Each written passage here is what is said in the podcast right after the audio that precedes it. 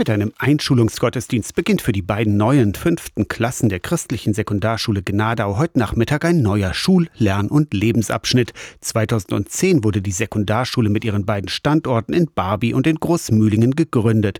Christliche Wertevermittlung ist Familien wichtig, auch wenn bisher wenig Kontakt mit Kirche war, sagt Schulleiterin Ute Wiesocker. Aber jetzt lernen sie uns neu kennen und das, was sie kennenlernen, finden sie toll. Viele waren ja noch nie in der Kirche. Wir haben ja Eltern und Kinder, die betreten das erste Mal mit uns auch den Raum Kirche. Neben den Werten und natürlich dem klassischen Lehrplan für Sachsen-Anhalt spielen erlebnispädagogische Methoden und Spiele eine Rolle. Denn ohne Teamwork läuft es später nicht im Berufsalltag. Aber Kindern muss man es auch beibringen. Wir können nicht erwarten, dass wenn die 16 sind und aus einer Schule kommen, teambereit sind. Ja, das funktioniert nicht. Man muss es ihnen beibringen. Das passiert bei uns ab Klasse 5.